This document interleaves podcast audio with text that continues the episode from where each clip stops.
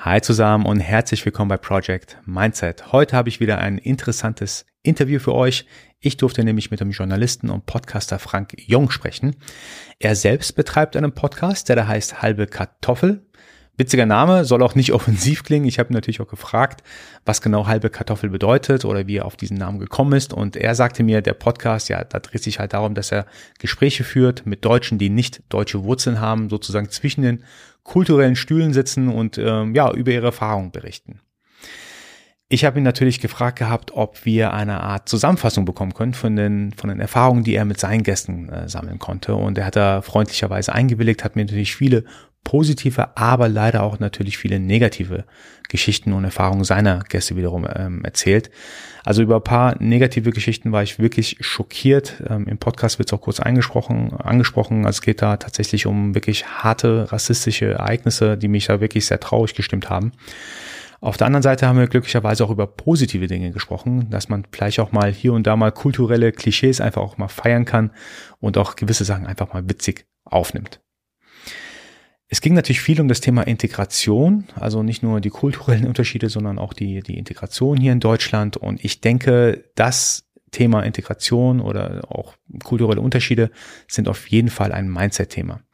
Man kann sich denn nämlich auf der einen Seite irgendwie verschließen und sagen, nee, alles Fremde, hm, damit will ich nichts zu tun haben, ist alles blöd, ich bleib lieber gerne unter meiner Gleichen.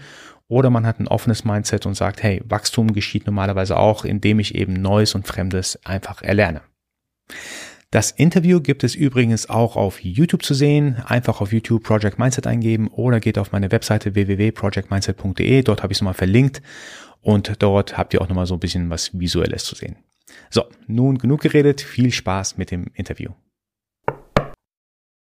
Es gibt auch so Leute, äh, die das so stark verdrängen oder die so sehr nicht in dieser Opferrolle sein wollen, was ich mhm. auch total nachvollziehen kann, dass sie halt auch sagen, nee, mir, ich habe keinen Rassismus erlebt und dann aber rauskommt, ja gut, das eine Mal, als äh, Leute das N-Wort auf unser Haus geschrieben haben, Hauswand, und ich sage, ey, sorry, aber das ist Rassismus in reinster Form. Also, und weißt du, wir, wir nehmen noch nicht mal die, die kleinen Dinge so sehr in, in, äh, mit rein. Also viele sagen, denken bei Rassismus ja nur an solche Geschichten, die ich gerade erzählt habe. Irgendwelche Nazis, Springerstiefel, ja, irgendwie ganz schlimme Sachen. Aber wie oft du abgelehnt wurdest, vielleicht beim Bewerbungsgespräch, weil du so aussiehst, wie du aussiehst, oder den Namen hast, wie du aus, ne, so. Wie oft ich vielleicht eine, eine Wohnung nicht gekriegt hätte, hätte ich nicht meine deutsche blonde Freundin dabei gehabt.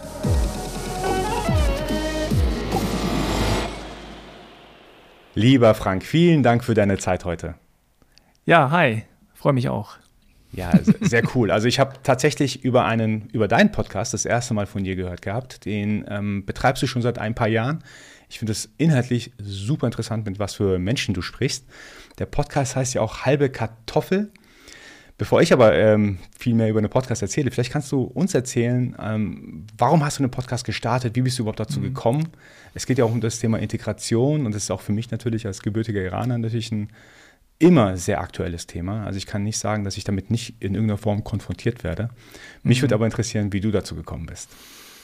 Ja, also ich bin ja generell erstmal Journalist, also eigentlich schreibender Journalist und habe dann irgendwann für mich privat so Podcast äh, entdeckt und gehört und gedacht, ah, ist ein cooles Medium. Also es war so vor sechs, vielleicht sogar sieben Jahren und dachte irgendwie, ja, das, das könnte ich auch mal machen oder hätte ich Bock drauf. Aber wusste nicht genau, was für ein Thema. Und ich habe in einem anderen Job noch gearbeitet als äh, Chefredakteur von so einem Online-Magazin für Running und Marathon und so weiter. Und da haben wir es dann so ein bisschen ausprobiert. Und dann dachte ich aber irgendwann, äh, als es so eine Ausschreibung gab vom Europarat für ähm, Medien für mehr Diversität, da habe ich dann gedacht, ah, das könnte doch was sein und habe dann meine Idee gepitcht. Also da kam ich dann auf die Idee, mit anderen Menschen zu sprechen, die so ähnlich wie ich noch neben den deutschen Wurzeln andere äh, Wurzeln haben. Und ja, das wurde dann angenommen und da gab es dann so ein paar Workshops und so ging das Ganze dann so vor fünfeinhalb Jahren los. Mhm. Der Name halbe Kartoffel? Wie ja, also äh, ach, den Namens äh, weiß ja selbst, ne? Also wenn man so einen Namen sucht, da, da, hat man dann erstmal viele Ideen und ich wollte natürlich irgendeinen Namen nehmen, der irgendwie sehr cool klingt so. Deutsch, irgendwas mit Deutsch zu machen, klingt halt nicht so cool, äh, könnte auch in eine falsche Richtung gehen oder missverstanden werden. Und ähm, da habe ich dann ähm, sozusagen irgendwann kam ich oft auf so Synonyme und auch dann auf Kartoffel. Und weil das ja eine Eigenbezeichnung ist, also viele verstehen das dann auch falsch und sagen, hey, du sagst Kartoffel, das ist Rassismus gegen Weiße. Äh, also ich benenne mich ja selber oder uns so äh, als halbe Kartoffeln. Und ähm, ja, ich wollte aber auch das Deutschsein irgendwie highlighten, weil ich gedacht habe, es gibt halt noch kein Wort, was uns Menschen mit Migrationshintergrund irgendwie so beschreibt. Vielleicht kennst du das auch noch. Früher war ich Ausländer. Ne? Ich bin in Deutschland geboren und hier aufgewachsen, aber ich war immer Ausländer. Und dann kamen die irgendwann auf die Idee zu sagen, ah, so ein ganzer Ausländer ist ja jetzt nicht, ist ja Deutscher mit noch so einem anderen Hintergrund. Und da habe ich jetzt einfach so einen Begriff kreiert, den man auch für uns nutzen kann. So, mhm. auch mit einem Augenzwinkern natürlich. Ja, absolut. Also wenn man zuerst natürlich Kartoffel hört, dann kann man ja tatsächlich denken, boah, das ist ein bisschen so arg offensiv, aber ähm, die Erklärung macht natürlich klar, was du damit meinst. Ich habe heute so ein paar Fragen für dich vorbereitet und ich muss wirklich sagen, ähm, ich möchte so, so viel wie möglich jetzt von deinen letzten Podcast-Episoden und Folgen, die du aufgenommen hast, so ein bisschen profitieren. Ich hoffe, das ist in Ordnung für dich, weil ja, dieser, dieser Wissensschatz, den du jetzt aufgebaut hast, ähm, du hast mit unglaublich vielen Menschen über das Thema Integration gesprochen. Du hast bestimmt auch ein paar Mustern oder ein paar, paar Patterns entdeckt, äh, die du vielleicht mit uns teilen kannst. Und bevor ich auf die Fragen komme, ich finde es unglaublich interessant. Du fängst immer an mit einer Passkontrolle. Mhm. Das heißt, du liest den Perso vor, hey, ähm, wie so, sozusagen am Zoll oder an der Grenze ja. irgendwie, bist du diese Person so groß, was mhm. machst du hier, so ein bisschen Gesichtsvergleich. Das finde ich extrem cool. Ich habe auch das Gefühl gehabt, deine, deine Gäste haben auch immer ganz gut drauf reagiert. Das war völlig in Ordnung für die. Erstaunlicherweise ja, genau. Es gab so ein, zwei, die dann nicht dabei hatten oder ich glaube eine Person oder zwei vielleicht auch wollten dann auch nicht äh, so zeigen. Ja. Was ich aber auch verstehen kann, also ist so völlig okay. Also man äh, gibt nur das Preis, wo man äh, okay ist mit, das Preis zu geben. Ja. Mhm. Und das andere, was ich extrem cool finde, und die Fragen möchte ich dir nämlich auch stellen, und zwar einen mhm. Klischee-Test machst du. Ja, genau. Ich mache den Klischee-Check. Genau, Klischee-Check, äh, genau. Ja. Ja, darf, darf ich dir ein paar Fragen stellen? Leg los, ja, freue mich. Ja. Bin gespannt, okay. was du hast. Ist auf jeden Fall nicht offensiv gemeint. Vielleicht kurz zum nee. Background. Ähm, ich auch Wie gesagt, ist ja Klischee. Ja, ja genau. genau. Ja ich kenne auch uns. Richtig, genau. Ich äh, werde auch äh, hier und da mal mit Klischees konfrontiert. Und ich hatte mir gedacht, was verbinde ich mit Koreanern? Und glücklicherweise habe ich ein paar koreanische Freunde. Und die erste Frage ist, du isst gerne Reis? Auf jeden Fall, 100 Prozent. Sehr schön. Du bist gut im Kampfsport. Nein, leider nicht. Also ich wäre gerne auch so ein äh, in der Luft drehkickender äh, Bruce Lee, Jackie Chan Typ. Ich hab's probiert, einfach nur weil es mich genervt hat. Immer alle gesagt haben, äh, du Karate, du Taekwondo, Kung Fu, Jackie Chan, Jet Li. Äh, habe ich äh, ein paar Jahre auch Taekwondo gemacht. Also bis zum Grüngurt habe ich es geschafft, aber es war auch sehr spät, war schon ein bisschen älter und äh, ich hatte da auch keine Disziplin und auch keine Lust da, mich äh, dazu im wahrsten Sinne des Wortes zu verrenken. Aber ja, ich, ich wäre ich es gerne, aber ich bin es leider nicht. Aber witzig, dass du für das Klischee es getan hast. ja, genau. Ich wollte einfach sagen können, ja, ich habe es gemacht. Ja, sehr cool. Okay, nächster Punkt. Du verträgst keinen Alkohol. Äh, ja, ich vertrage, glaube ich, keinen Alkohol. Ich sage, glaube ich, weil ich äh, keinen trinke und äh, nur in meinem Leben vielleicht zwei, drei Mal es ausprobiert habe. Also ich glaube, besoffen war ich vielleicht zweimal. Und äh, einmal habe ich so einen Test gemacht bei so einer Party, dass ich so ein Bier geäxt habe und geguckt habe, was passiert. Und ich werde tatsächlich so rot. Ne? Ich quäl mhm. so ein bisschen auf. Und die Leute waren dann echt besorgt, haben gesagt so, Alter, was ist mit dir? Ich habe gesagt, na, ich mache gerade einen Test Alkohol und alle so, pff, tust nicht. und dann war ich eine Dreiviertelstunde im Klo, habe mich da versteckt, dachte so, boah, ja, jetzt geht's einigermaßen, komm raus und dann der erste so, Alter, fragen, was, was ist bei dir, was ist bei dir los? und ja, mir hat's nie geschmeckt irgendwie. Ich, ab und zu probiere ich mal so ein bisschen Wein oder irgendwas, aber ich trinke keinen Alkohol, es bringt mhm. mir irgendwie nichts. Mhm. Mhm. Nächstes Klischee, du bist mhm. sehr gut in Mathematik. Ah, ich war sehr gut in Mathe bis zur dritten Klasse. Und danach, danach äh, ebbte es ab. Also ich konnte mich leider nicht auf dieses Klischee ausruhen. Also Mathe ist dann doch viel Übung mhm. und. Äh, Lernen mit inbegriffen leider. du kannst essen, was du willst und du nimmst nicht zu. 100 Prozent, ja. cool. Das stimmt total. Also äh, zum Beispiel mein Bruder ist anders. Mhm. Aber bei mir ist es wirklich so, ich habe theoretisch im Grunde fast dasselbe Gewicht seit 30 Jahren ähm, und braucht da eigentlich auch nichts groß verändern. Aber ich bin natürlich trotzdem da so, dass ich darauf achte. Also ich bin mhm. seit 96, äh, esse ich kein Fleisch. Mhm. Wie gesagt, ich trinke keinen Alkohol, äh, nehme keine Drogen äh, und Süßigkeiten auch nur so bedingt. Also mhm. insofern bin ich schon einigermaßen mhm. gesund. In deiner Jugend hast du Breakdance gemacht. wow, du hast aber gute Klischees. Wow. Ja, absolut. also, äh, als ich jünger, jünger war, ich bin ja jetzt schon ein bisschen älter, also mhm. tatsächlich äh, bin ich schon 45. Mhm. Als ich jünger war, war Korea noch keine so große Breakdance-Macht wie in den letzten, ja, mittlerweile auch schon 20 Jahren oder so. Äh, insofern hatte ich niemanden, also hatte ich weder sozusagen das Vorbild noch irgendwie ein Umfeld, wo ich das hätte machen können. Aber hätte ich das gehabt, wäre ich hundertprozentig äh, da reingegangen. Also das bedauere ich auch sehr. Ich, hätte ich gern gemacht. Witzig, weil äh, so ziemlich alle Koreaner, die ich kenne, haben tatsächlich irgendwann mal Breakdance gemacht, witzigerweise. Ja, ja, ja. Also wie gesagt, das wissen vielleicht viele auch nicht, aber Korea war oder ist halt eine große Breakdance-Macht. Mhm. Äh, und ja, das ist leider an mir ein bisschen vorbeigegangen, ein bisschen zu spät gekommen. Letzter Klischee-Check. Du liebst Technik. Also alles, was mit Technologie zu tun hat.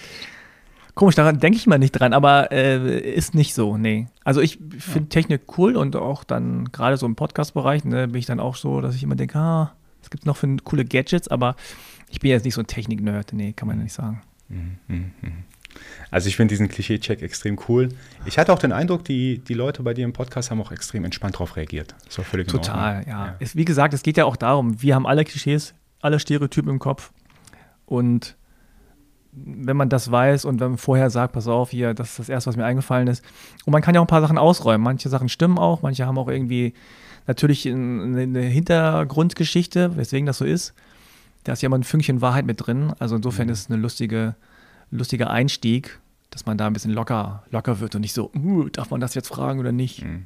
Ich muss auch zugeben, hier und da, also feiere ich auch gewisse Klischees von gewissen Nationen. Also ich finde, man kann auch ruhig mal ja, die Unterschiede auch mal so ein bisschen zelebrieren. Einfach, dass sie überhaupt da sind. Ja, und ich meine, ich habe ja an deinen Klischees jetzt gemerkt, dass du schon relativ weit drin bist im Vergleich zu anderen. Mhm. Also, dass Korea und Breakdance irgendwie so für dich eine, eine, Bindung, Verbindung gibt, das wissen viele nicht. Mhm. Und das zeigt ja auch schon, dass du dann dich besser auskennst als mhm. äh, jemand anderes. Also wenn jetzt zu mir, zu mir irgendwie sagt, keine Ahnung, äh, irgendeinen Kimchi-Vergleich macht oder Witz macht, dann denke ich so, ey, okay, immerhin in die richtige Richtung und nicht dieses, äh, keine Ahnung, China oder sonst was, ja.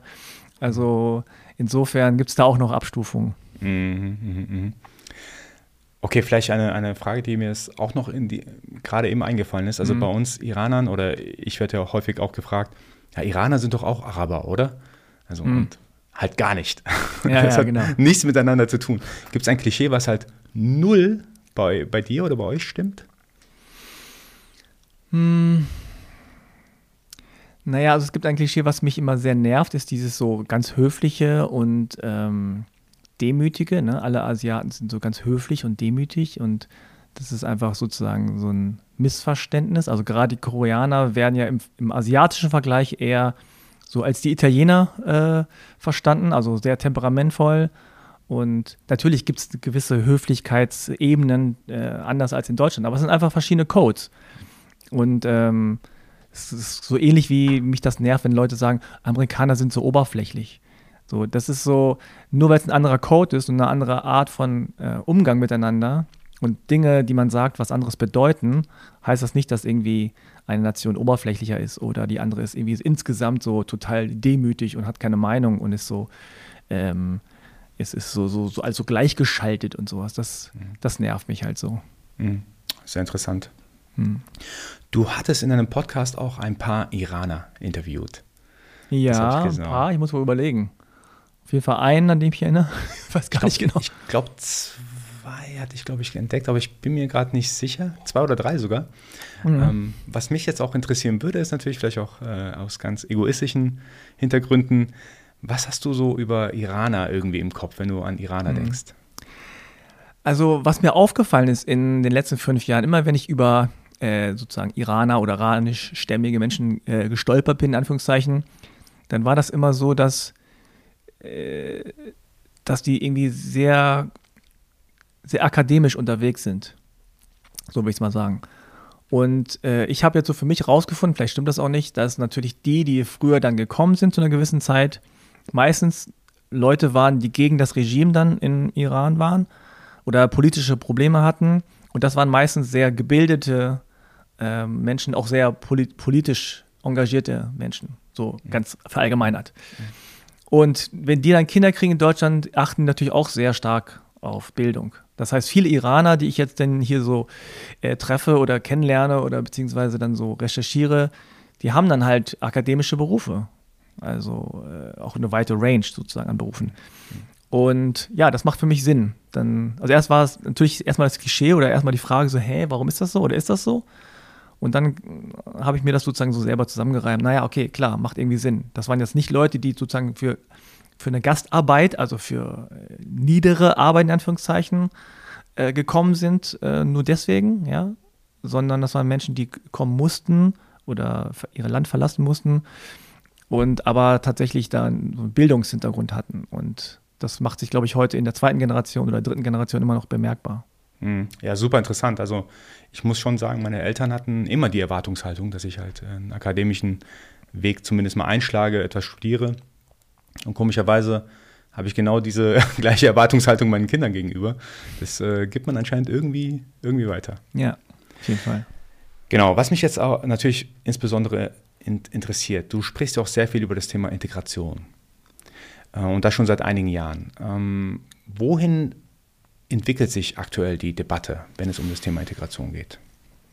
Mm, ja, genau genommen ist das Wort Integration nur so ein Aufhänger, weil es wirklich ein Wort ist, was ich mittlerweile total äh, nervig finde, weil es für mich zumindest nicht zutrifft und nicht, nie zugetroffen hat.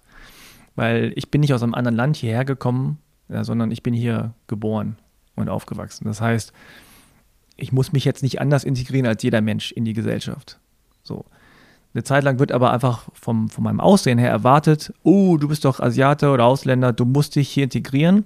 Ja, und wenn du was Gutes machst, dann ist so, oh, okay, toll integriert. Und wenn du was Schlechtes machst, dann ist ja der, der Ausländer oder der Asiate so. Deswegen dieses Wort Integration ist für mich ein sehr veralteter Begriff. Natürlich gibt es Menschen, die irgendwie integriert werden müssen oder, oder sich integrieren müssen. Jeder muss sich in irgendwas integrieren. Aber auch diese Haltung, die es äh, lange Zeit gab und immer noch sehr, sehr viel gibt und verbreitet ist, ist diese, diese abwartende Haltung von wegen, okay, ihr seid neu, ihr seid fremd, wir machen das hier so, ihr müsst euch äh, anpassen und ihr müsst das genauso machen wie wir. So, ihr habt auch nichts zu melden, ihr dürft auch nichts kritisieren. Das kriege ich ja heute noch, wenn ich manchmal irgendwas kritisiere öffentlich, dass dann Leute mir schreiben und sagen so von wegen, ja, dann geh doch zurück, geh doch zurück in deine Heimat, geh doch zurück nach China. Ähm, wenn es dir hier nicht gefällt. Ja, so. Hatte ich erst kürzlich, weil ich dann irgendwie kritisiert habe, dass es rassistische Kinderlieder gibt, wie drei Chinesen mit dem Kontrabass. Und dann habe ich Mails gekriegt, wo es hieß, dann geh doch zurück, wenn es dir nicht gefällt. So, okay. Als ob man keine eigene Meinung haben dürfte. Ja, so. Und was ich schon sehe und auch jetzt im Vergleich zu den zu, zu, anderen Nationen, ich glaube, viele Menschen, die reisen und viel gereist sind, haben das auch bemerkt, dass Deutschland jetzt nicht der große Weltmeister ist im Willkommen heißen. Wir sind nicht, also wir Deutsche sind nicht die großen Gastgeber, ja, innen. So, wir sind nicht die, die sagen nach drei Minuten, wenn man sich kennengelernt hat auf der Straße, komm doch zu mir nach Hause, ich mach dir was zu essen. Das macht keiner. Und deswegen diese Haltung, so, so mit verschränkten Armen da zu stehen und zu sagen, ja, jetzt wollen wir mal sehen, ob du hier, ob du, äh, ob du es wert bist, hier zu bleiben, ja, oder ob du missbrauchst, dann kannst du wieder gehen. Sondern wir brauchen nur Leute, die irgendwie uns helfen. Das ist so eine Haltung, die, die mich irgendwie abstößt. Und ähm, ja, ich, ich finde, man muss, also zur Integration gehören dann noch zwei Seiten. Und vor allem die Seite, die da ist schon. Wenn du in einer Gruppe neu hinzukommst. Du gehst, keine Ahnung, zum Tanzkurs oder du gehst irgendwie zu einem neuen äh, Fußballverein und du kommst da hin. Dann ist es die Aufgabe von dem Fußballverein, von, dem, von den Spielern, von den Leuten im Tanzkurs, dich zu integrieren. Die wissen, ah, der ist neu, der kennt uns alle nicht, der weiß nicht, wie die Hierarchie läuft, der weiß nicht, wo man äh, sich die Schuhe putzt, der weiß nicht, wo die Bälle liegen. Wir müssen ihm das zeigen. Wir können uns natürlich auch dahinstellen und sagen, ja, du bist neu, dann mach mal. Mal sehen, ob du Fußball spielen kannst. Wenn ja, dann sind wir bereit, dich aufzunehmen. Und wenn du scheiße bist, wenn du schlecht spielst, dann kannst du wieder zum anderen Verein gehen, bitte. Aber wir sagen dir nicht, wo die Bälle liegen. Und wir sagen dir auch nicht, wo irgendwas ist. Ja. Und ich habe zum Beispiel mit vielen älteren Menschen gesprochen und die haben gesagt, früher war das so. Früher haben die gesagt, okay, du bist anders hier, du bist fremd, ja, äh, wir würden gerne, dass du es so machst wie wir, aber wir zeigen es dir auch. So machen wir das hier. So. Und dann wird es gezeigt und dann sagt die andere Person vielleicht, naja, guck mal, im Iran machen wir es so und dann sagen die vielleicht, aha, okay, naja. Aber also die älteren Menschen, die das noch erlebt haben, sagen, heute hat sich das gewandelt. Heute ist es oft so, dass die Leute es gar nicht mehr, die gehen einfach davon aus, dass du dich informiert hast, dass du weißt, wo die Bälle sind, weißt du so. Und ja, ich finde, da kann Deutschland sich insgesamt noch ein bisschen lockerer machen und ein bisschen besserer Gastgeber sein und ein bisschen sagen, pass auf, okay, äh, du sprichst unsere Sprache nicht, ja, das wirst du noch lernen, aber wir helfen dir auch dabei. Und sagst du, hier, Tasse, ja, Mikrofon. So, einfach ein bisschen hilfsbereiter sein, ein bisschen gastfreundlicher und nicht sofort so, hm, nutzt uns oder nutzt uns nicht. So, das, das nervt mich bei diesem ganzen Integrationsbegriff und bei der und vor allem noch die Haltung dahinter. Das ist das, was mich auch dann stört. Mhm. Ich verstehe das absolut. Also ich sehe es immer aus zwei Perspektiven, genau dieses Thema, weil ich denke natürlich auch, jetzt völlig, also nicht bewertend, wenn ich zu einer neuen Gruppe, neuen Gruppe hinzukomme, dann checke ich erstmal natürlich ab, hey, wie ist so die Stimmung in der Gruppe, wie kann ich mich anpassen, ich gebe dir absolut recht, die Gruppe selbst muss natürlich auch dann sagen, hey, so ist die Sachlage hier, so verhalten wir uns hier und so weiter. Auf der anderen Seite ist es auch irgendwo in meiner Verantwortung natürlich, ich sage jetzt mal, je nachdem, was ich vorhabe, erstmal kein, äh, ähm, ja, keinen großen Aufwand irgendwie der Gruppe zu geben, mich zu integrieren. Also das ist vielleicht bei uns Iranern ähm, auch so ein bisschen was Kulturelles. Es gibt auf jeden Fall kulturelle Unterschiede. Was mir auch aufgefallen ist, ähm, die Deutschen haben sich, und ich bezeichne mich ja selber jetzt auch als Deutscher, die Deutschen haben sich in den letzten Jahren auf jeden Fall sehr stark gewandelt, also auch kulturell gewandelt. Was mir damals aufgefallen ist, wir Iraner geben uns ähm, immer Begrüßungsküsschen, fast schon egal, ob äh, Männlein oder Weiblein, das macht man einfach. Und das war vor 30 Jahren, sage ich mal, in Deutschland total unüblich, sowas zu machen. Also ich, kenn, ich kannte damals niemanden. Und heute, ganz witzigerweise, jetzt vor kurzem im Fitnessstudio in der, in der Umkleide, da waren, ähm, also die sahen sehr deutsch aus, zwei deutsche Jugendliche und die haben sich mit Begrüßungsküsschen begrüßt. Das fand ich halt so witzig, weil es vor 30 Jahren total unüblich war und jetzt mittlerweile hat sich in gewissen, äh, ich sag jetzt mal, Formen irgendwie eingebürgert. Ähm, dahin geht es auch meine nächste Frage. Mhm. Ähm, wie weit denkst du, wird hier noch so eine Art Angleichung kommen? Also ich weiß nämlich nicht, ob es gut ist, zum Beispiel gewisse kulturelle Sachen auch einfach beizubehalten. Es gibt ja so eine Art, ja, ich sage jetzt mal das Klischee, die deutsche Pünktlichkeit, was ich an sich sehr gut finde. Ich bin hier und da mal und ist mir aufgefallen, meine iranischen Mitbürger und Mitbürgerinnen sind manchmal unpünktlicher als Deutsche. Ich finde, es ist überhaupt nicht schlimm zu sagen, okay, ich passe mich auch an. Das heißt, mir wird zwar vielleicht erklärt, wie das hier ähm, so abläuft, aber ich passe mich auch an. Wie siehst du das? Ja, es ist schwer zu sagen. Ich meine, natürlich ist alles, was wir tun und, und äh, alles, was wir machen und die ganze Welt ist immer im Umbruch. Bewegt sich, ist immer ein Prozess. Also du bist heute nicht der gleiche Mensch wie vor zehn Jahren.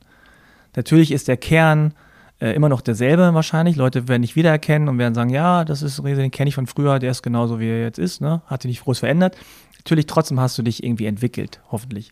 Also es geht immer irgendwie um Entwicklung und ich ich glaube, so, so eine Kultur äh, oder das, was man sagt immer, ja, die muss beibehalten werden oder es muss genauso sein wie früher, das ist auch eine Utopie, weil alles entwickelt sich ein bisschen. Selbst, keine Ahnung, wenn du sowas wie Weihnachten anguckst, so, dann hat man früher immer, keine Ahnung, was gegessen und heute, heute wird es ein bisschen variiert. So, ist das schlimm? Nein, finde ich jetzt nicht schlimm. Also, ich glaube, man sollte sich dazu weniger festhalten an so, so Dingen, die früher immer schon so waren, ja, sondern einfach auch offen sein für das, was, was neu ist. Oder wenn man das selber gerne so machen möchte, dann mach doch.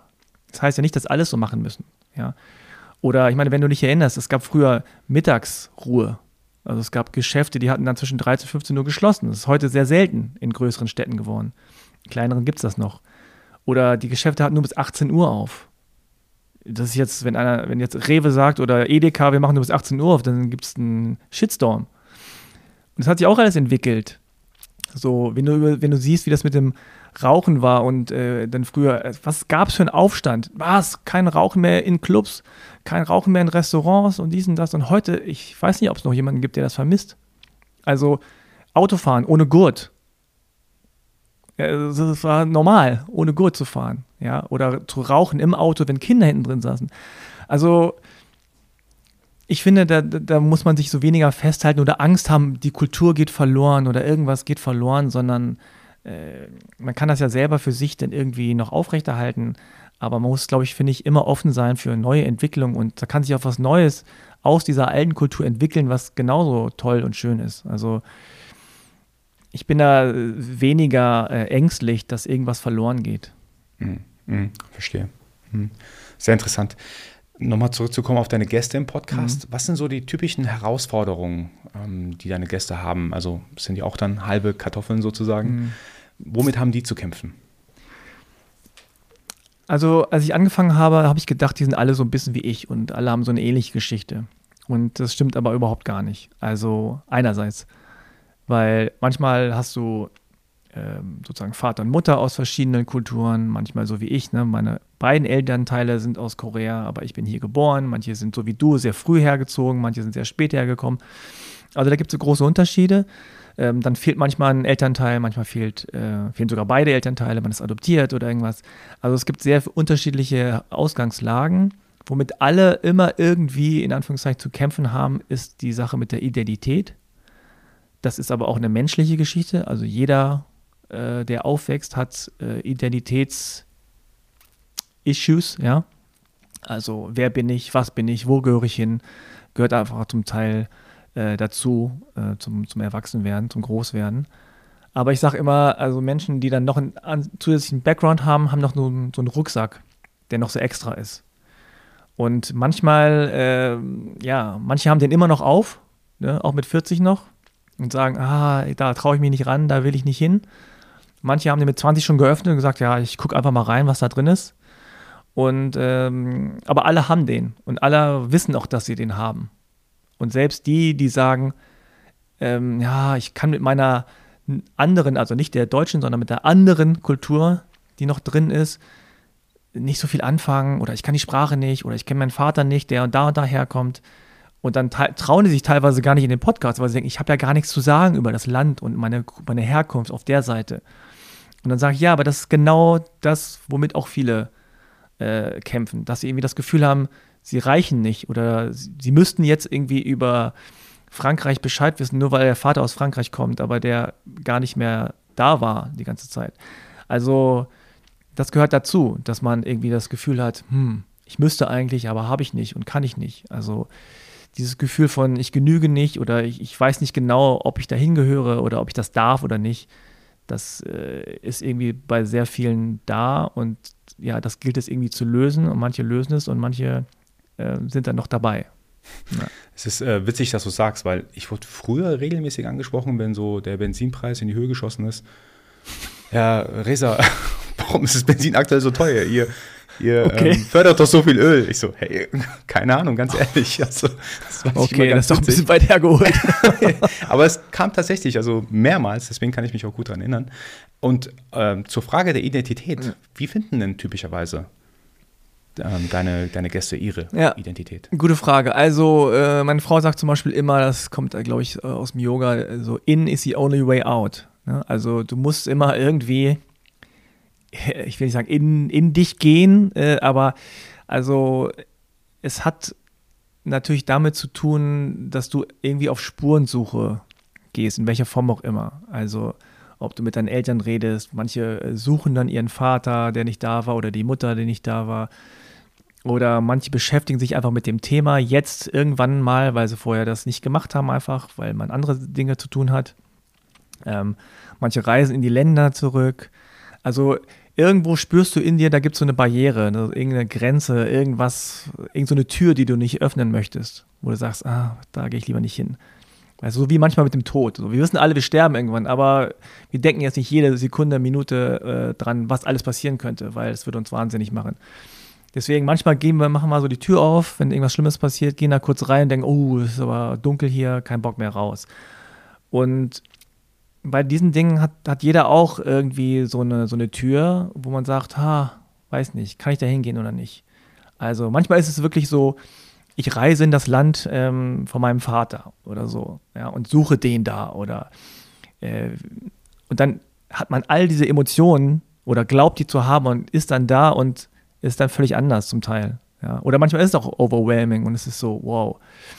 Aber ich glaube, das ist ein wichtiger Schritt, dass man immer äh, versucht sozusagen zu gucken, wo ist, wo ist da meine, wo ist da mein Tabu und dann gucken, warum es da ist und dann da sich langsam so rantrauen. Es ist aber auch äh, witzigerweise eine Altersfrage. Ähm, die meisten beschäftigen sich dann doch eher später damit. Ähm, sozusagen, keine Ahnung, Pubertät, da hast du erstmal mit anderen Dingen zu tun, da möchtest du irgendwie beliebt sein, da möchtest du deinen Sport machen, da möchtest du irgendwie Schule, äh, Musik, irgendwas so. In den 20ern ist es so, da, da bist du mit Berufsfindung beschäftigt und, und diese Geschichte. Und später kommt das dann erst. Und aller, aller spätestens davor kann man eigentlich leider tatsächlich nicht weglaufen, ist, wenn du Kinder kriegst. Dann überlegst du dir, sollen die die Sprache lernen? Sollen die irgendwie was mitnehmen? Soll ich denen irgendwelche Lieder vorsingen? Soll ich, wie gehe ich damit um mit meinen Kindern? Also irgendwann kannst du nicht mehr davor weglaufen. Und also ich bin jetzt, wie gesagt, 45 und ich habe das Gefühl, dass so ab 35 die meisten, egal ob das jetzt halbe Kartoffeln sind oder nicht, dann auch anfangen, sich mit ihren Themen zu beschäftigen.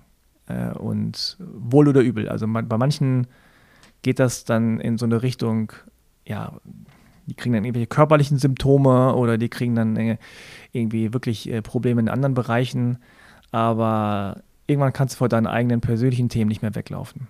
Wow, ist absolut wahr, was du sagst. Ich hatte auch das Gefühl, ähm, es gab so verschiedene Phasen in meinem Leben, wo ich äh, mhm. mich mit dem Thema Identität unterschiedlich auseinandergesetzt habe. Und jetzt definitiv, wo ich Kinder habe, habe ich mir natürlich auch überlegt, hm, was gebe ich, ich sage jetzt mal, von meiner hm, hm, ja, kulturellen Identität weiter. Äh, auf der einen Seite als Iraner, ich sage jetzt mal, dieses Gastfreundschaft. Ich habe eine, eine witzige Story. Ähm, als, als Kind zum Beispiel, wenn wir jemanden zu Besuch hatten, und äh, meine Mutter was gekocht hat, ich liebe das Essen meiner Mutter, ähm, hat zum Beispiel der Gast oder mein, mein damaliger Kumpel gesagt, hm, ja, ist nicht schlecht. Und das ist bei uns Iraner natürlich eine, eine, Todesbeleidigung, zu sagen, es ist nicht schlecht. Man hat nicht gesagt, dass es gut ist, es ist einfach nur nicht schlecht. Aber hier natürlich ist es so, ja, ist, mit nicht schlecht meint man eigentlich, das ist ziemlich gut. Ja, ja. Und äh, da, da, da frage ich mich natürlich auch, wie bringe ich es meinen, meinen Kindern bei, hey, es ist in Ordnung zu sagen, es ist nicht schlecht und damit meint man was Gutes.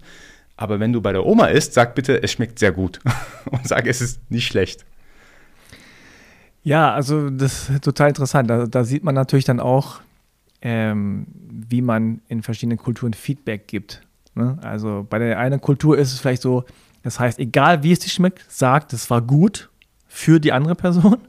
Genau. Ja, äh, in Deutschland ist es vielleicht so, sag, was du denkst, du bist frei.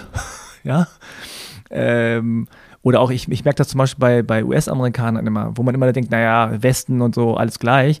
Aber die Art, wie die Feedback geben, egal ob das persönlich ist, der, bei der Arbeit oder äh, einfach so grundsätzlich, ist halt doch sehr, sehr anders als in Deutschland. Also sehr vereinfacht gesagt, ne, klischeehaft.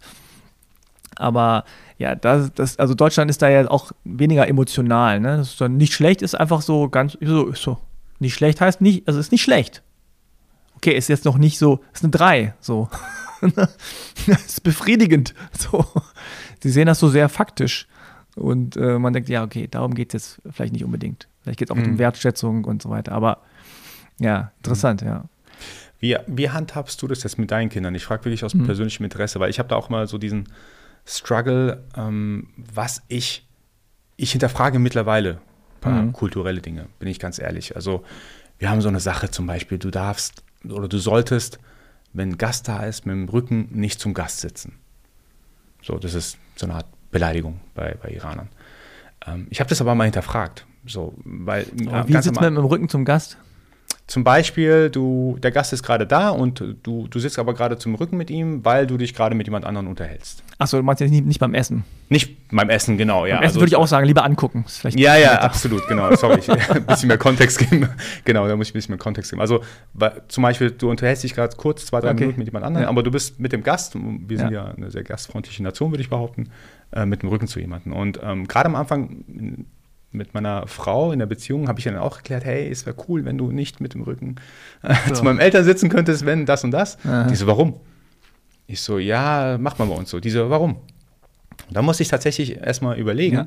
ja. ist es tatsächlich so schlimm, wenn man das mal kurz macht? Man hat einfach die Gedanken woanders. Mhm. Und seitdem hinterfrage ich gewisse Dinge. Ja. Wie, wie machst du das? Ja, ich glaube auch, dass so generelle,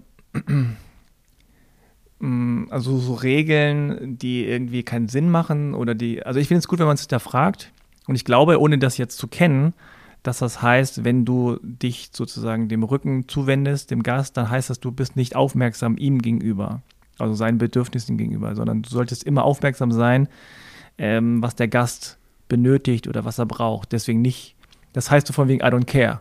So, ich hab's nicht im Griff. Ja, so, so wie ein Schiri äh, beim Fußballspiel irgendwie auch nicht mit dem Rücken. Wenn der einmal, wenn der einmal zu den Zuschauern guckt und er wird von der Kamera eingefangen, dann heißt es so, Schiri, also du machst deinen Job nicht. Weil du musst dahin gucken, wo der Ball ist. Und ich glaube, das, das steckt dahinter. Und wenn man weiß, was dahinter steckt, dann kann man sagen, okay, also darum geht's. Es geht darum, ne, gastfreundlich zu sein. Und Aufmerksamkeit dem Gast, der ist wichtiger als ich jetzt sozusagen. Und das, was dahinter steckt, finde ich wieder gut. Ob das jetzt heißt, so, dass man immer so, ja, immer so diesen, so äh, wie bei der Manndeckung immer so, okay, du musst immer einen Blick haben, ja, peripheres Sehen oder so. Wenn das einmal passiert, irgendwer kommt aus, dem, aus der Toilette raus und dann, hups, da ist der Rücken, das finde ich dann auch ein bisschen zu dogmatisch. So. Aber ja, ich glaube, es ist ganz gut, wenn man das, äh, was man so gelernt hat, einfach hinterfragt und dann den Sinn dahinter sieht und dann sagt, okay, das macht für mich Sinn und dann kann man damit arbeiten. Mhm. Ja, stimme ich dir auf jeden Fall zu. Äh, bei den Gästen, ähm, gab es da so Auffälligkeiten, wenn es äh, beim Thema Identitäten war, dass Hm. ja ihre, ihre, ihr Background oder ihre Vergangenheit einfach ja denen unangenehm war und die am liebsten das irgendwie ausblenden wollen würden. Ich gebe dir auch hier vielleicht ein bisschen Kontext. Ich, ich hatte, glaube ich, mal eine Phase im Leben, wo ich auch ja zumindest mal gesagt habe, ich bin Perser statt Iraner. Also Iran hat ja mittlerweile leider nicht mehr so einen guten Ruf in den Medien. Ist meistens alles böse und schlimm, wenn man was irgendwie aus dem Iran leider hört. Und da dachte ich mir eine Zeit lang, als ich jünger war auf jeden Fall, zu sagen, hey, Perser hört sich einfach ein bisschen besser an, freundlicher. Perserkatze, Perserteppich kennt man. da, Ja. da kann ich einfach so ein bisschen äh, freundlicher rüberkommen. Ähm, ich denke jetzt mittlerweile natürlich anders darüber. Ähm, aber es gab eine Phase, wo es mir vielleicht, ich will nicht sagen unangenehm war, aber zumindest äh, wollte ich das Bild so ein bisschen zurechtrücken. Sagen wir es Ja. mal so vorsichtig ausgedrückt. Hast du das bei deinen Gästen in irgendeiner Form auch gesehen? Ja, total. Also ich würde behaupten, wenn nicht alle, dann fast alle hatten irgendwann eine Phase, wo denen das ganze Thema auf die, auf die Nerven ging. Vor allem die Reaktion auf das, was sie repräsentiert haben oder repräsentieren sollten. Wo Leute ausgewichen sind, äh, wo Leute sagten, ich will einfach nur ich sein, ich will einfach nur Frau sein, Mann sein, Mädchen, Junge. Ähm, und viele haben sich früher auch geschämt. Ja, also weil das, was mit, mit deiner anderen, neben der deutschen Herkunft noch assoziiert wurde, nicht positiv war.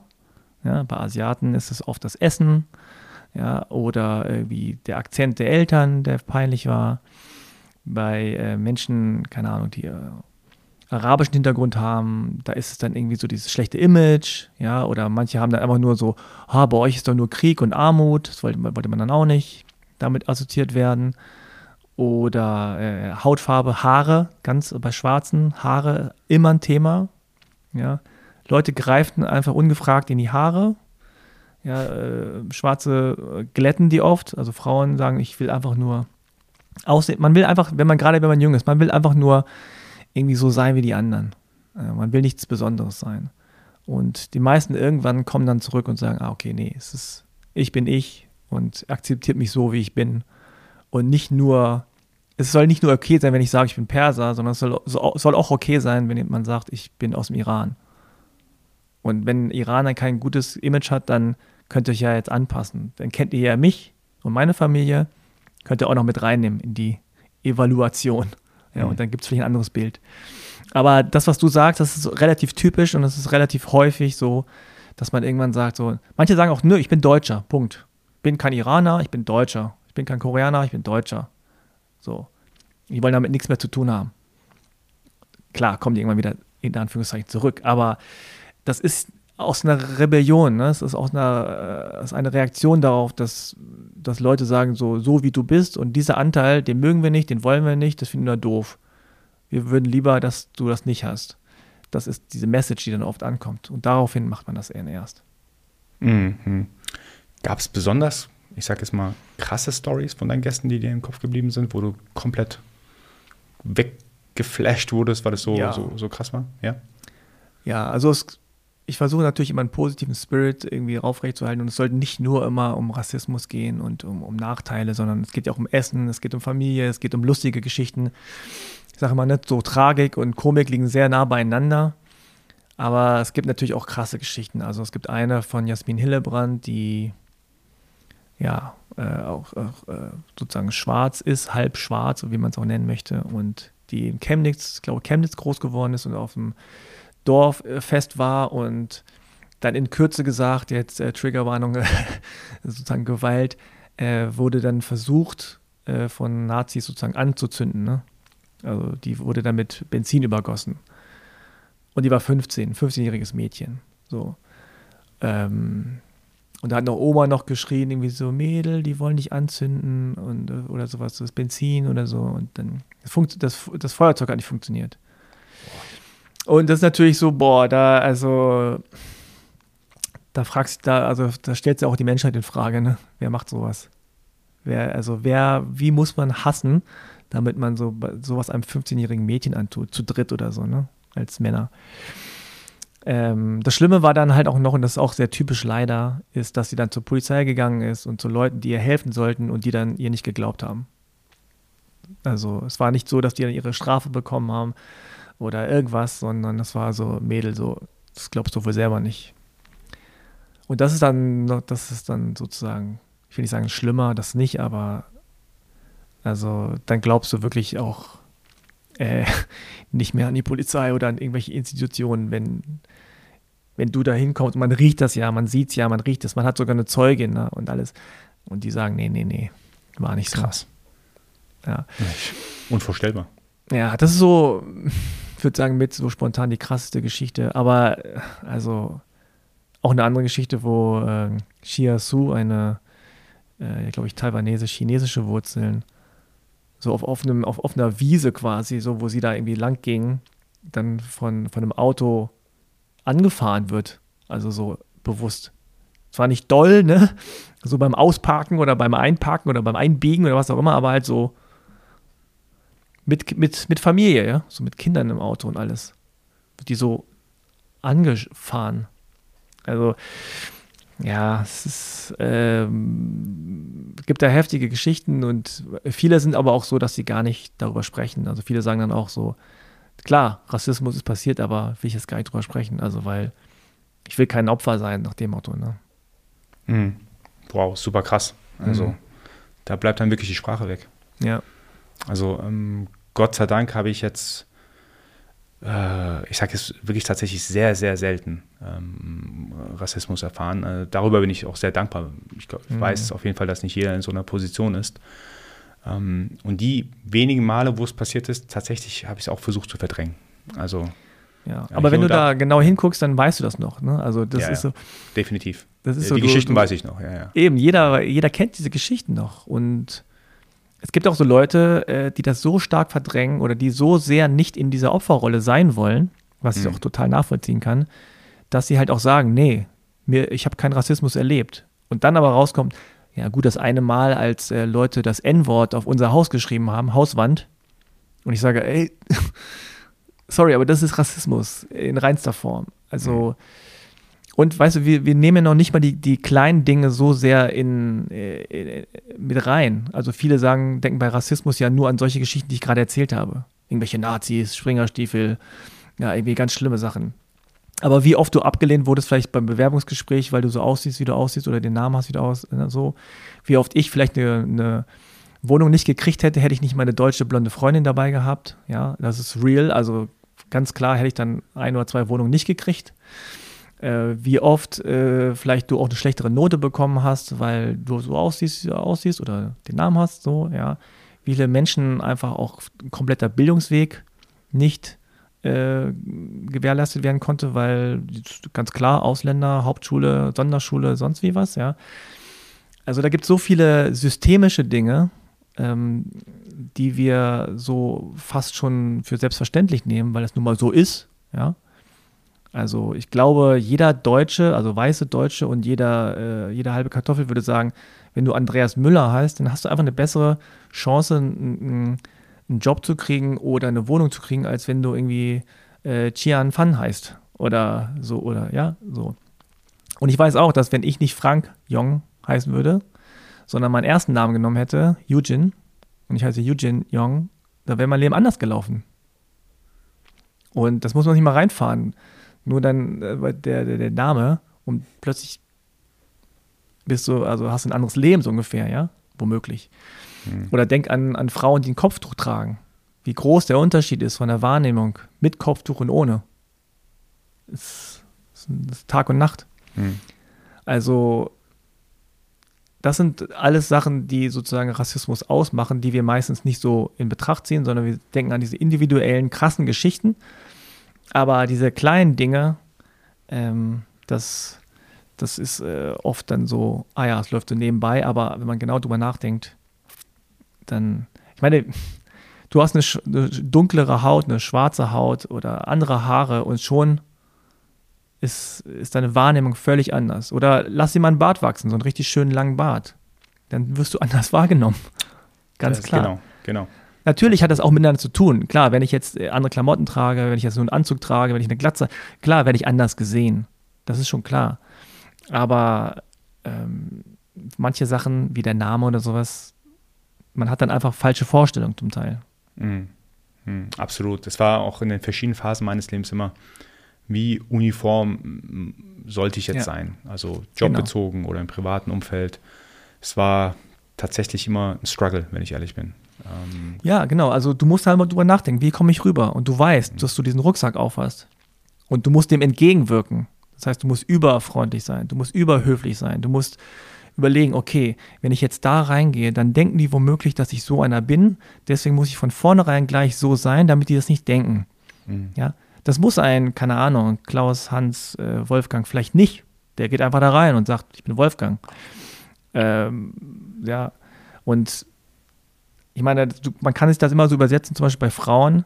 So, wenn Frauen in einen Raum gehen, wo jetzt zum Beispiel Männer sind oder so, die müssen sich auch überlegen, ziehe ich jetzt, so im Business-Kontext zum Beispiel, ne? kann ich jetzt ein Kleid anziehen? Dann wirklich vielleicht zu weiblich, dann nehmen die mich nicht ernst. Ja, kleine Frauen sagen, ich muss große Schuhe, äh, also Stöckelschuhe äh, anziehen oder Absatzschuhe, damit ich größer wirke, damit die mich auf Augenhöhe sehen. Ja, oder ich muss einen Hosenanzug oder ich muss ein bisschen, also das müssen wir nicht. Ja, wir müssen, wir, wir sind da ein bisschen befreit davon. Und ich finde, das, das, muss man immer so ein bisschen in Betracht ziehen und einfach mit reinnehmen in die ganze Rechnung. Auch für sich selber und sagen, okay, das ist eigentlich nicht, sollte eigentlich nicht so sein, dass ich so denken muss. Hm, hm, hm. Ich denke tatsächlich häufig so, leider, äh, sage ich jetzt mal.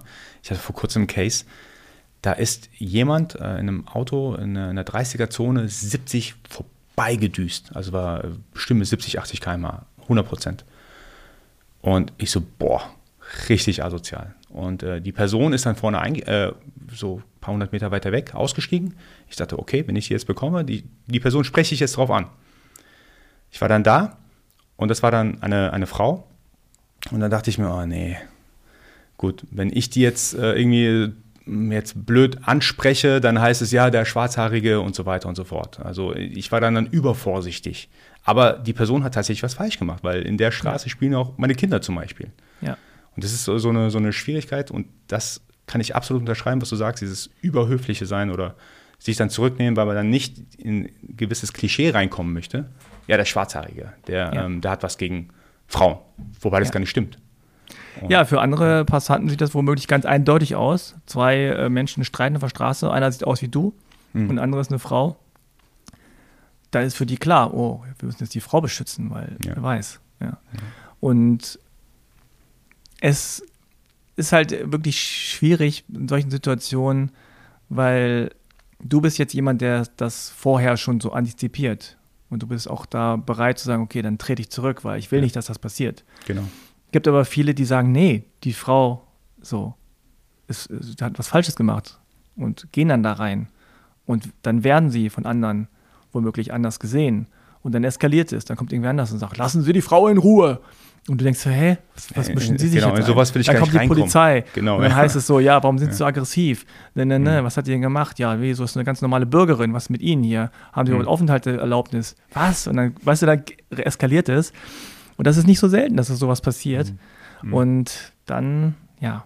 Das soll nicht heißen, ja, dass alle Menschen, die irgendwie schwarze Haare haben, nur Opfer sind. Nee, und nee, wir, absolut Und die anderen nicht, sind nee. die Bösen und wir Nee. werden immer nur falsch, ne? Das, klar, gibt es gut, in, äh, bei allen gibt es gute und schlechte, Mhm. in Anführungszeichen. Mhm. Aber d- ich glaube, das ist schon etwas, was man äh, anerkennen muss, dass es, das, dass es einfach da, was das angeht, Vorurteile gibt. Absolut. Ich glaube, das Beispiel ist auch sehr austauschbar. Also ähm, es muss nicht unbedingt ein Beispiel sein mit äh, ich zum Beispiel mit einer Frau oder ähm, das ist komplett austauschbar. Es gibt komplett auch viele andere Si- Situationen, wo ich mein Verhalten so angepasst habe, da, damit ich halt nicht auffalle oder nicht ein typisches Klischee zum Beispiel. Auch das Thema, ich lasse mir auch kein Bart wachsen, weil Ja. ich habe schon den Eindruck, ähm, es hat eine negative Konnotation einfach irgendwie oder es, es kommt einfach komisch rüber, wenn ein vollwertiger Mensch in irgendeinem Business-Meeting sitzt. Das ist so, zumindest mein Eindruck. Die Sache ist, es wird ja umgedreht. Das heißt, wenn du dir einen Bart wachsen lassen würdest und Leute dich dann anders sehen und sagen, hey, Terrorist und dies und das und wirst kontrolliert von der Polizei und sowas, ja, dann wird dir ja noch vorgeworfen nach dem Motto, sie müssten ja wissen, Hm. was das für einen Eindruck macht, ja, und was das für ein Zeichen ist auch. Und das wird dann so gedreht, als ob du dieses Zeichen auch setzen möchtest. Und deswegen es ja auch verdient hättest oder es ganz klar ist, dass du diese, diese Quittung dann dafür kriegst. Das heißt, Bin das ist so wie mit, mit, Ja. mit Leu- Frauen, die ein Kopftuch tragen. So. Ja. Das ist eine ganz klar, also viele sehen das als Beleidigung oder als, als äh, offensiver, ja. so von wegen, ich will dir was aufdrücken. Ja. Ja. So.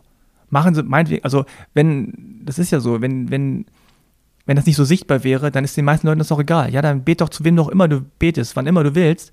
Mhm. Aber ich will damit nicht konfrontiert werden.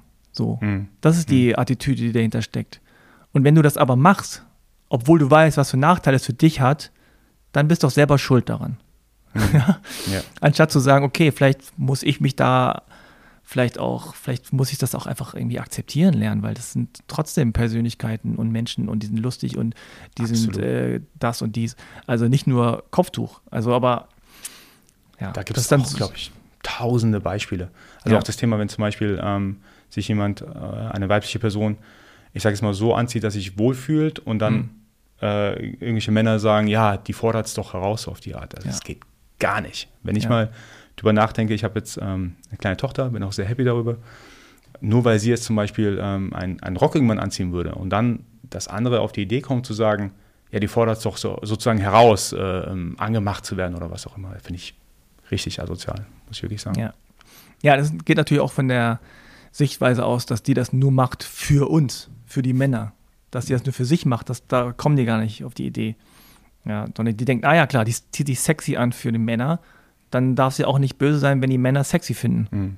Aber dass das vielleicht einfach nur ist, ich habe einfach Bock, irgendwie wenig anzuhaben, weil es heiß ist. Hm.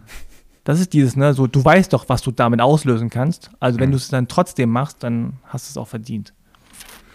Ja. Puh, jetzt haben wir sehr viel über, ich sage jetzt mal, harten Tobak gesprochen. Lass Ja. uns bitte auch äh, über positive Sachen sprechen, die du in deinem Podcast an Erfahrungen sammeln durftest. Was, war so, was waren so die positivsten Dinge, die du mitgenommen hast aus deinem Podcast mit den Gästen? Hm, Also ich glaube, dass fast immer oder ich würde sagen vielleicht sogar immer irgendwie so eine Art Erleichterung einsetzt oder irgendwie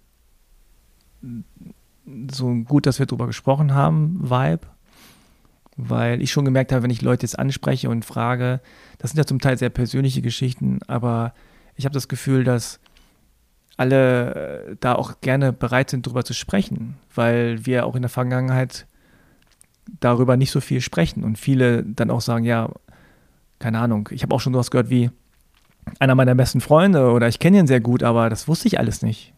So. Und ich meine, vielleicht erinnerst du dich auch an deine Kindheit oder Jugend. Du gehst ja nicht zu den Eltern und sagst, ey, heute wieder Rassismus erlebt. ja. So, selbst die Eltern wissen oft nicht, was die Kinder erlebt haben und was die da so durchgemacht haben. Und weil du kriegst es ja auch auf beiden Seiten oft. Ist ja nicht nur die deutsche Seite, die immer so mies und gefährlich ist und, und, und gemein ist, sondern die andere Seite ist womöglich auch, sagt, nee, du bist kein Iraner. Du bist seit zwei Jahren, äh, zwei Jahren warst du im Iran, und dann, du bist für mich wie, du kannst ja noch nicht mal richtig Iranisch, äh, also kannst du noch nicht mal die richtige Sprache sprechen. Oder weißt du denn nicht, dass man ja, mit dem Rücken nicht zum Gast sitzt? So, was bist du für ein Iraner? Oder so, das kriegst du ja auch auf der Seite. Das heißt, du bist so zwischen den Stühlen und denkst ja, also, die wollen mich nicht und die wollen mich nicht. so, wer oder was bin ich denn? Wo bin ich denn dann? Bin ich jetzt alleine hier oder wie? Und deswegen habe ich das ja auch sozusagen geöffnet irgendwie für alle halben Kartoffeln, weil ich wollte nicht so das Asian-Ding draus machen und hier sind die Afrodeutschen und hier finde ich alles total legitim und gut, aber ich wollte sowas, sowas äh, Allumfassendes machen, wo man sagt, okay, wir alle haben ähnliche Probleme, anders gelagert, aber es ist ja auch total interessant und auch spannend zu sehen, warum ist denn das so bei Asians, dass immer die, die Eltern so streng sind, immer auf Bildung achten oder warum sind denn äh, in türkischen Familien immer folgende Dinge wichtig und, und die anderen nicht? So, und wo stimmen Klischees und wo stimmen Klischees nicht und wo muss man Unterscheidungen machen und so weiter. Also das ist ja total höchst interessant. Also insofern äh, glaube ich, dass irgendwie alle danach immer so das Gefühl haben, so, ah, hat Spaß gemacht. Und das auch auf so eine leichte Art zu machen. Wir haben auch über schwere Themen geredet, na klar gibt es schwere Themen. Aber ich glaube, weil der Vibe so ist und weil man sich gut aufgehoben fühlt, hoffentlich, hat man einfach das Gefühl, man kann auch dann teilweise über Dinge lachen, die einfach eigentlich nicht lustig sind, aber man denkt so, es ist so absurd eigentlich. Äh, da muss man wieder drüber lachen, über irgendwelche komischen äh, Fragen oder Vorkommnisse. Und ich glaube, das tut einfach gut. Und das ist auch so, so die, die Reaktion von vielen, die sich damit identifizieren können, dass sie zuhören und sagen, ich kann da relaten, obwohl ich aus einer ganz anderen Ecke komme, eine mhm. andere Geschichte habe aber ich kann es total nachvollziehen oder ich kann es total verstehen und es tut irgendwie gut, das zu hören und das Gefühl zu kriegen, man ist nicht irgendwie alleine damit. Super interessant. Jetzt haben wir viel über deine, deine Gäste gesprochen und die, mhm. die Learnings quasi, die du da hattest. Gab es was, was du von deinen Zuhörerinnen und Zuhörern gelernt hast oder entdeckt hast oder was für dich besonders interessant war? Mhm. Also ich kriege äh, Reaktionen von Halmkartoffeln, die sagen, endlich gibt es sowas und ich kann mich damit identifizieren und Dankeschön und ähm, so spricht mir aus der Seele so. Und es gibt die, die sich selber auch als ganze Kartoffeln bezeichnen, die dann sagen, wow, ich hatte von dieser ganzen Welt keine Ahnung. Und das hat mich irgendwie total gefreut, das war auch mein Anliegen und gleichzeitig ähm, ist es nochmal so ein Reminder, ja, es gibt einfach auch viele die das nicht kennen. Die gehen zwar jetzt zu ihrem Döner-Typen und die haben vielleicht Leute, äh, Kollegen, die da irgendwie aus einer Ecke kommen, aber darüber redet man nicht. Das ist irgendwie so, man weiß nicht, was man fragen soll ähm, und, und ja, dass viele da auch keinen Zugang zu haben oder sagen, ich kenne niemanden, der nicht weiß und deutsch ist. So, das wundert mich einerseits, das denke ich so, wow, das gibt's noch. Aber andererseits gibt es auch viele halbe Kartoffeln, die sagen, ich habe keinen Kontakt zu anderen halben Kartoffeln, weil bei mir gibt es gar keine oder wenig. Und das ist, glaube ich, das, was mich irgendwie so ein bisschen überrascht hat, obwohl ich natürlich irgendwie mir schon denken konnte, aber äh, da denke ich immer wieder, ah ja, es ist gut, dass man Medien hat, wo man sich dann irgendwie ähm, sozusagen so solche Geschichten anhören kann. Weil man so im Alltag kriegt man das nicht so mit. Mhm. Oft. Ja, auch danke von meiner Seite aus, dass du da überhaupt einen Podcast machst. Ich finde es super interessant. Ich hoffe, das machst du auch noch eine ganz lange Zeit. Ja, ich hoffe auch. ja. ja. Genau, und äh, wir kommen auch so langsam zum Schluss mhm. des Podcasts. Und bevor ich dir meine letzte, letzte Frage stelle, wo können dich die Leute online mhm. finden, wenn sie dir folgen wollen? Ja, also entweder unter halbekartoffel.de, also ohne R und ohne E. Es wird mhm. immer falsch geschrieben. Ist auch wieder ein super Move von mir gewesen, das irgendwie so komisch verslangt zu schreiben. Also Kartoffel ohne R und ohne E. Was wirklich viele falsch machen, also die schreiben es richtig, aber schreiben den Namen falsch, weil dieses Kartoffel ohne R vor allem, das fällt ja. vielen schwer, sieht komisch aus. Ja. Äh, ansonsten ja, Spotify, Apple Podcast, also überall eigentlich, wo man einen Podcast hören kann, kann man auch halbe Kartoffel hören. Und ja, Instagram bin ich, LinkedIn bin ich, Facebook auch ein bisschen, Twitter auch ein bisschen. Wow. Ja, also ich kann jedem empfehlen, Frank zu folgen, wenn es darum geht. Super spannende und ähm, ich sage es auch mal, intime Geschichten über halbe Kartoffeln zu hören. Kann ja. ich jedem empfehlen, Frank zu folgen. Danke. So, jetzt haben wir natürlich viel über das Thema ja, Integration, über das Thema das Ausländerdasein und so weiter mhm. gesprochen. Wir haben nicht so ganz viel über das Thema Mindset von dir gesprochen. Ich hatte ja im Vorfeld äh, dir schon gesagt gehabt, dass der Podcast nicht umsonst Mindset heißt. Deswegen würde ich dir auch gerne die letzte Frage stellen. Welchen, also welches Mindset hatte denn größten und positivsten Einfluss in deinem Leben?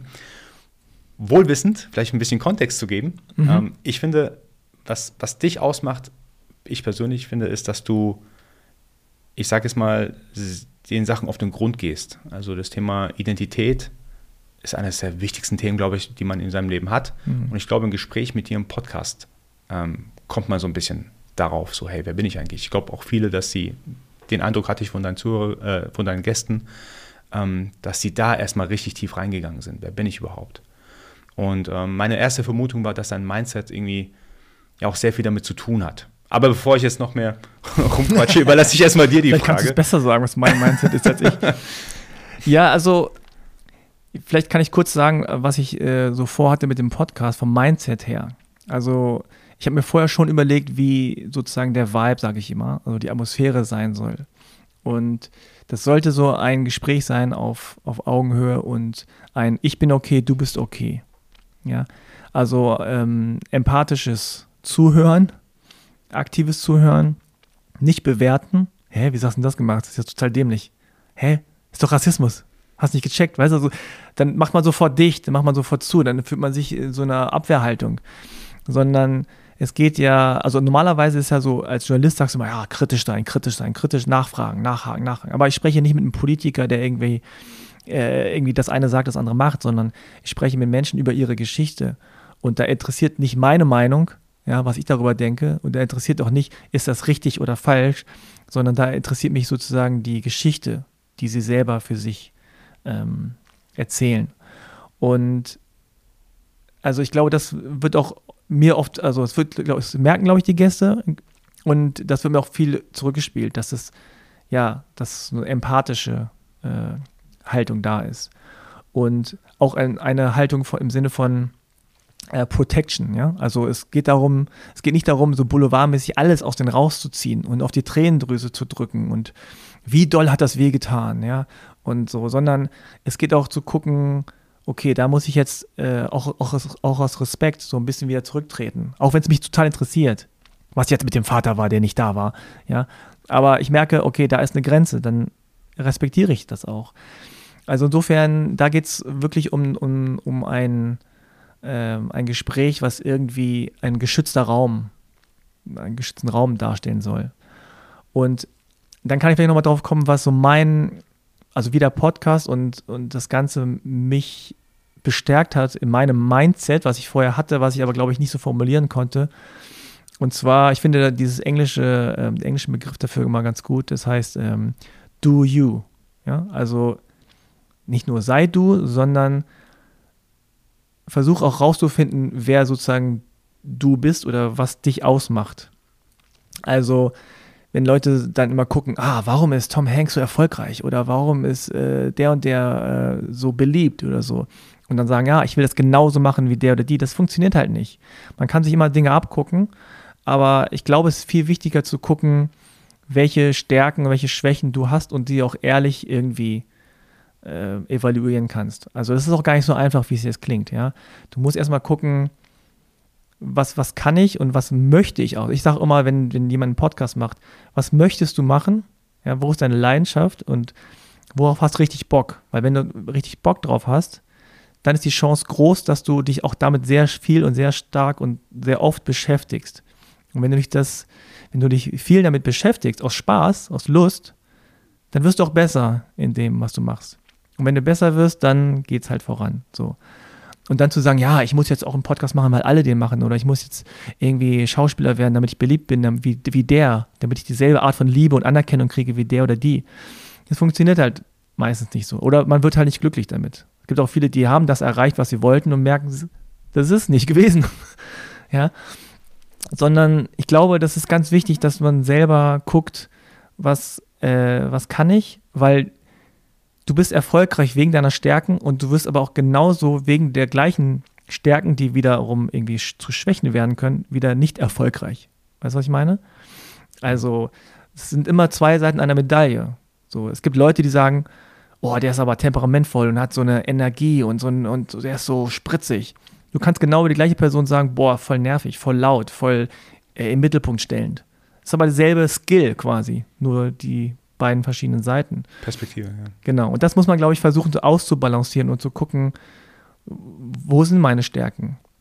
Und ich habe herausgefunden bei mir, bei dem Podcast, weißt du, du denkst ja am Anfang immer so, ah, ich kann jetzt auch nicht so sauber sprechen, ich bin kein ausgebildeter Radiomoderator. Was ist, wenn Leute sagen, du stellst die doofen Fragen oder äh, die Technik stimmt nicht, weil du bist auch kein Techniker und ne, ne, ne, ne. Du denkst immer so an die, äh, was kann ich nicht?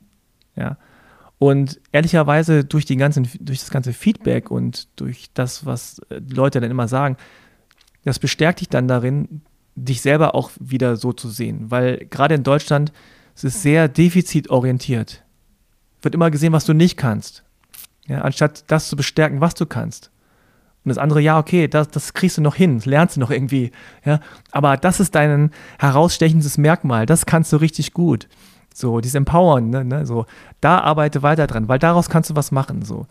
Und ich habe für mich gemerkt, dieses Empathische, dieses Zuhören, dieses, äh, ja, irgendwie, glaube ich, auch mit jedem irgendwie klarkommen, ja, und auch das, ähm, wie soll man sagen, ich glaube, dass ich irgendwie so eine gute, so, so, so also auch durch meinen Job, durchs Journalistendasein, irgendwie so fragen kann, dass es für, für, möglichst viele Menschen irgendwie zugänglich ist. Ich versuche nicht irgendwie total hochgestochen zu reden. Ich versuche nicht die ganze Zeit irgendwelche äh, Buddy-Buddy-Sachen zu machen, was keiner checkt, so Insider, haha, wir beide checken es, aber die anderen nicht. Also so, so eine Balance zu halten, dass es so, so, so deswegen habe ich es auch offen gehalten für, für ganze Kartoffeln. Ich wollte nicht so ein Migrantending machen. So, hey, komm, wir lästern mal über die weißen Deutschen ab. Ne? Du auch, ich auch, ja, die. Sondern es sollte sowas sein, wo alle was von haben. Und ja, also, äh, wie gesagt, ich glaube, um es kurz zu fassen nochmal, ich glaube, es ist wichtig, auch selber so äh, selbstbewusst zu sein, dass man sagt, okay, diese Stärke, die habe ich und das weiß ich auch und das ist auch okay. Das ist keine Arroganz und das ist auch kein, keine Überheblichkeit, sondern das ist eine ehrliche äh, Evaluation von mir. So, ich muss, da muss ich noch arbeiten. Das habe ich kein Talent, da muss ich richtig noch so dran schrauben. Aber das, was mich dann ausmacht, was das erfolgreich macht, so diese Stärke, das, da kann ich auch zu stehen. So, da würde ich auch jeden sozusagen zu empowern, das auch zu tun. Und nicht so, oh ja, dann wirkt das irgendwie so eingebildet oder so. Das ist ja der Vibe, den wir immer kriegen in Deutschland. So, und oh nee, sag's bloß nicht. Sag bloß nicht das, dann denken die anderen, machst was Besseres. So. Nein, aber ich finde es total gut und wichtig, dass man für sich selber erkennt, das kann ich auch. Und wenn selbst 100 Leute sagen, nee, kannst du nicht, ja doch, glaube schon, dass ich das kann. Und ja, das ist, glaube ich, wichtig. Deswegen, also versuch zu dem Kern von dir zu kommen, do you, und mach's auf deine Weise. Dann äh, kann das auch klappen, egal was du da vorhast. Also, das nehme ich auf jeden Fall mit. Kaufst jetzt ein Shirt. Do you, I me. genau. Direkt äh, die Domain parallel ja. gesichert. Ja, okay. Nee, Spaß. Also Frank, vielen Dank für diese inspirierenden Abschlussworte. Ich kann ja. In dem kurzen Gespräch jetzt alles unterschreiben, was du gerade auch über dich selber gesagt hast. Ich finde, äh, du hast ein unglaubliches, äh, unglaubliches ja, Empathievermögen, würde ich mal mhm. sagen. Das finde ich äh, super, super gut. Danke. Vielen Dank für deine Zeit, Frank. Ja, dank dir. Ich werde garantiert irgendwann wieder auf dich zurückkommen. Ja, klar. vielleicht so in, in, in, vielleicht ein, zwei Jahren, so ein Zwischenfazit, wenn du weitergemacht ja. hast, wie du weitergemacht hast, würde mich mega interessieren. Ich hoffe, das ist okay, wenn ich das Ja, klar. Tue. Mach das. Vielen lieben Dank, Frank. Ja, danke dir auch. Bis Super. dann. Bis dann. Ciao, ciao. Ciao.